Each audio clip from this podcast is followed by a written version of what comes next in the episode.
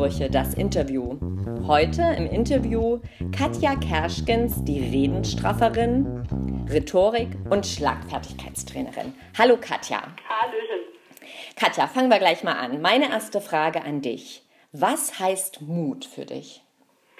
Also Mut heißt für mich vor allen Dingen, dass man Chancen nutzt. Das heißt, ähm, nicht darauf wartet, bis es dann mal endlich mal jemand einen quasi auf dem Silbertablett serviert, sondern wirklich zugreifen und sagen, so, ich mache das jetzt einfach mal. Und ähm, sich auch ein Stück weit nicht von dem irritieren lassen, was die Menschen um einen herum dann möglicherweise darüber sagen. Also ich sage mir immer, je mehr Leute sagen, um Gottes Willen, was tust du denn da, umso mutiger macht mich das manchmal. Und das ist Mut für mich, wenn ich es trotzdem tue, sozusagen. Mhm. Was oder wann, wann warst du das letzte Mal mutig?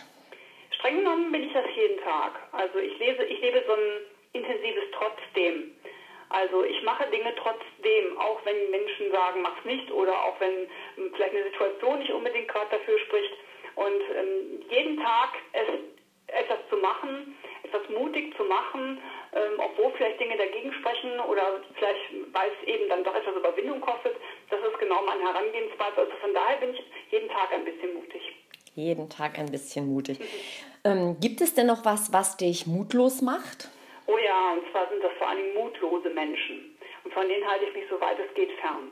Denn Menschen, die selber irgendwie immer alles um sich herum dafür verantwortlich machen, was sie tun oder eben nicht tun und einem selber auch immer wieder sagen, nee, lass mal, das würde ich mich jetzt nicht trauen, da muss man sich wirklich ein bisschen von entfernen. Und ich versuche immer, dass ich mich diese Menschen gar nicht erst in, die, in meine Umgebung hereingebe, ähm, also mich macht es mutlos, wenn ich mutlose Menschen um mich herum habe. Das ist einfach das falsche Vorbild. Ich gucke lieber bei Menschen mir was ab, die mutig voranmarschieren und einfach was machen und äh, lass mich davon inspirieren. Mhm. Gibt es denn etwas, was du wagen würdest, wenn du die Garantie hättest, also wenn du wüsstest, du könntest nicht scheitern, sozusagen ein richtiger Mutausbruch?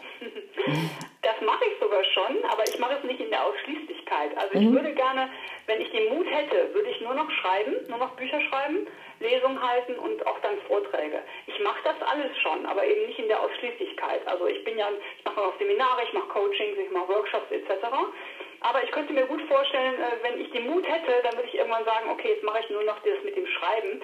Noch hält mich tatsächlich ein Stück weit davon ab, die Frage, wie bezahle ich dann in Zukunft meine Rechnungen. Aber wer weiß, vielleicht kommt dann irgendwann doch mal der Moment, wo ich sage, so, jetzt ziehe ich das Ding durch. Okay, da drücke ich die Daumen. Dankeschön. Was ist denn dein persönlicher Mutmachtipp? Ja, ich beobachte sehr häufig, dass Menschen Opfer der Umstände sind. Das heißt, sie machen alle möglichen Dinge, um Dinge und Menschen um sich herum verantwortlich für ihre Situation und äh, haben dann die besten Ausreden, weil sie sagen, ja, mein Lebenspartner ist schuld oder meine, ich bin ja gerade gekündigt worden oder ich äh, habe genau. äh, die falsche Erziehung oder was auch immer. Und die äh, suchen sich in diese Opfer der Umstände Situation. Und ich sage immer, seid doch einfach mal bitte Gestalter der Umstände. Das heißt, was kann ich aus dem, was mich jetzt gerade hier erwartet, was kann ich daraus machen?